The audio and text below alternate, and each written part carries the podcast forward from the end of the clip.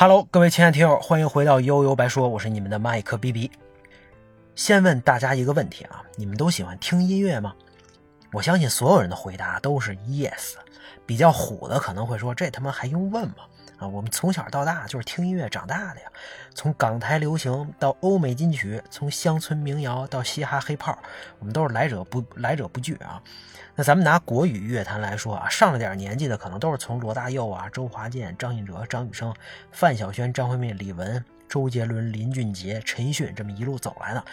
新一代的小鲜肉们呢，呃，这我也不知道啊。反正音乐呢，已经不仅仅代表了旋律，更代表了那个年代只属于我们的青春啊。那个年代呢，大家手里都没钱。我记得我自己攒了四十块钱压岁钱，就觉得了不得了。啊，那时候也没有互联网啊，花十块钱买一盘磁带，可能就是最高的享受。我还清楚的记得啊，我自己听过的第一张磁带的专辑就是范晓萱的《小魔女的魔法书》，像什么《少息立正站好》《健康歌》啊，这都是这里边的。我自己买过的第一张磁带专辑呢，也是范晓萱的《好想谈恋爱》。啊，这么一看，那我就是范晓萱的迷弟呀，还真是啊。现在回忆起来，真不知道该怎么形容当时的心情。用十块钱换一盘磁带，特别有仪式感，特别单纯的幸福。一盘啊，这一盘磁带真是翻来覆去的听。我要是能有核能的这个核能的 Walkman，肯定也跟定真寺一样，一天不离手。那这时候问题就来了，有了磁带，你们用什么听呢？啊，哎，今天的 HiFi 器材党们最关注的设备要出现了。都说一入 HiFi 深似海，从此钱包是路人。啊，都说 HiFi 是门玄学，那咱们今天啊，多少就聊聊这些玄学设备。大家都可以回忆一下啊，你们最早听音乐用的是什么东西呢？是半导体、录音机、随身听？如果你直接就 MP3 了，那咱们好像还差着差着点辈儿呢啊。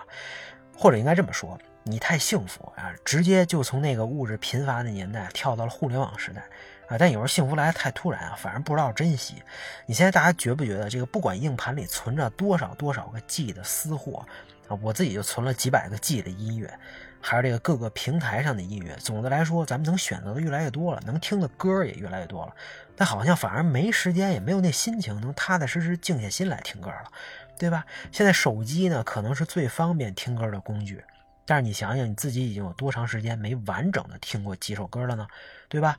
现在有那么多乱七八糟的东西让咱们分心啊，把咱们时间碎片化，这其实还挺可怕的，因为这不但啊让大家特别焦虑，你仔细想想，花了好多时间，好像干了好多事儿，仔细一想又好像什么都没干，这罪魁祸首就是这些杀时间的东西，刷刷抖音啊，这个刷刷微博，玩把游戏，发个微信，时间就这么不不不知不觉的过去了。好像又跑题了是吧？咱明明说的是用什么听音乐啊？不知道你们啊，我自己听音乐的第一台设备是一个不知名品牌的带调频的台式录音机，就是放在桌子桌子上，中间是磁带，两边有两个喇叭的那种。注意啊，它不只能放，还能录音，这个太重要了。我当年啊入了日本音乐的坑，不知道自己录了多少首电台里的歌。然后把每个磁带标上号，就连英语听力磁带也不放过。很多经历过那个年代的朋友们肯定都这么干过啊！所以你看啊，在你们把小电影的文件夹改名叫英语听力之前，我们就已经把英语听力这四个字给玩坏了。虽然这个录录音机呢有两个喇叭啊，也就是说它卖点是立体声嘛。年轻的朋友们可能都听说过立体声这三个字吧？还有一个旋钮，专门控制这个音乐清晰度的。不过音质总体来看啊，确实还比较渣。那时候什么都不懂，我就觉得啊，轰头的这个动次大次才是最牛逼的。当时我姐有一个三洋的一个小录录录音机，虽然只是单声道，但明显低音比我这强，让我好生羡慕啊。后来自己花了一百多块钱在小商店买了一个杂杂牌啊，有单独的这个重低音按钮的这个录录音机。现在想想真是图洋图森破坏。哎，我这不是卖惨啊，其实那时候呢，我家里还有一个大杀器。我爸呢，很早就买了一个主打 HiFi 三 CD 连放两个磁带位的多功能大型音响，注意是爱华牌的啊！这当年谁要有个爱华的音响，那简直走向人生巅峰了。这让我一一度怀疑啊，家里是不是有矿啊？结果抬头看了看这脏了吧唧的墙面，再看看从来没铺过砖的石灰地，我就明白了，这这这，我爸看来也是一个 HiFi 硬核玩家，家都成这样了，音乐设备却不能少。不过考虑这这东西动静太大，音量大的时候啊，这玻璃都跟着震。我都是在家里没人的时候偷摸听一听，或者趁家里没没人的时候带同学来家里一起听啊，顺便吹吹牛逼。总之呢，还是不敢太高调。那当然解决了在家听音乐的问题。那当时有没有什么便携设备呢？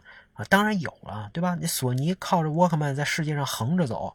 我虽然用不上这个，买不起索索大法，不过家里却有一个来路不明的爱华磁带随身听。希望这种来路不不明的事儿啊，越多越好，对吧？不过有意思的是呢，我从来没拿它出过街，可能是舍不得吧。啊，这都是在家听，而且最傻的是，我当时看了一本 HiFi 的书，里边说呀，要给磁带机定期上点油，这样关键部件更加顺滑，对机器有好处。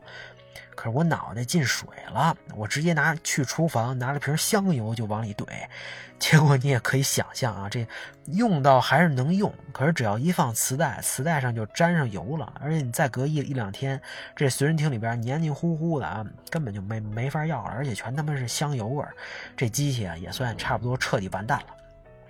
所以这个爱华的随身听呢，其实陪伴我的时间并不长。后来我记得又跟我妈去商场买了一个什么呃精华牌的吧，又带磁带播放，又能带 CD 播放的录音机，体积不大，但音质明显比之前的上了一个档次。哎，放磁带都能有不一样的感觉。事实证明啊，带 CD 播放多么实用。也是在这个时候，市面上能买到的 CD 越来越多了，磁带作为历史的产物，即将走向生命的尽头。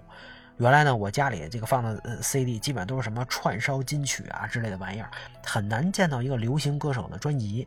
而现在啊，你甭管正版盗版，大家都开始卖 CD 了啊，这个不用来回来去的倒带，可以一首一首歌的直接切。那更重要的啊，CD 在当时用清晰的音质把大家带入了新的大门。正所谓听了你就回不去。从此我跟小小伙伴们就开始到处淘盘，磁带呢就在家里吃灰了。那光盘作为新的。存储介质改变了一切啊！不只是音乐，不只是 CD、VCD、DVD，还有电脑上的 CD-ROM、PS 啊、DC 游戏光盘，我们的世界一下就有了不一样的精彩。无论是音质、画面里边的这个容量和程序，这在一切啊，就是当时就是次时代。我还清楚的记得啊，第一次去邻居家看 DVD，当时是看的大片《决斗士》吧，演国王的还是这个华金·菲尼克斯，也就是小丑的扮演者。我当时啊就被 DVD 的这个画面震惊了，应该还是第五啊，甚至一度认为 DVD 已经是这个画面的极限了，很难再进步了。其实现在回头看啊，连所谓的这个高清高清的门槛 720P 都没到，对吧？这音乐也是一样，自从 CD 普及，HiFi 和音质这些词儿才真的摆上了台面。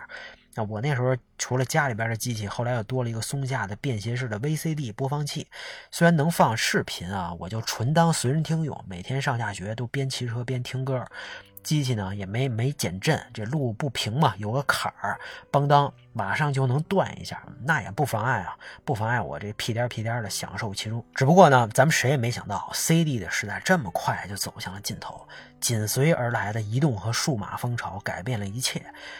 不管两大分支 MD 和 MP3 怎么竞争，CD 在这个大潮当中都被乱拳打死了。那除了播放设备，同样用于能出声的这个耳机也成为了无数发烧友追捧的对象。那当然，接下来就是另外一个故事了。关于那些年听音乐的回忆和听音乐的设备，今天我们就先聊到这儿吧。大家拜拜。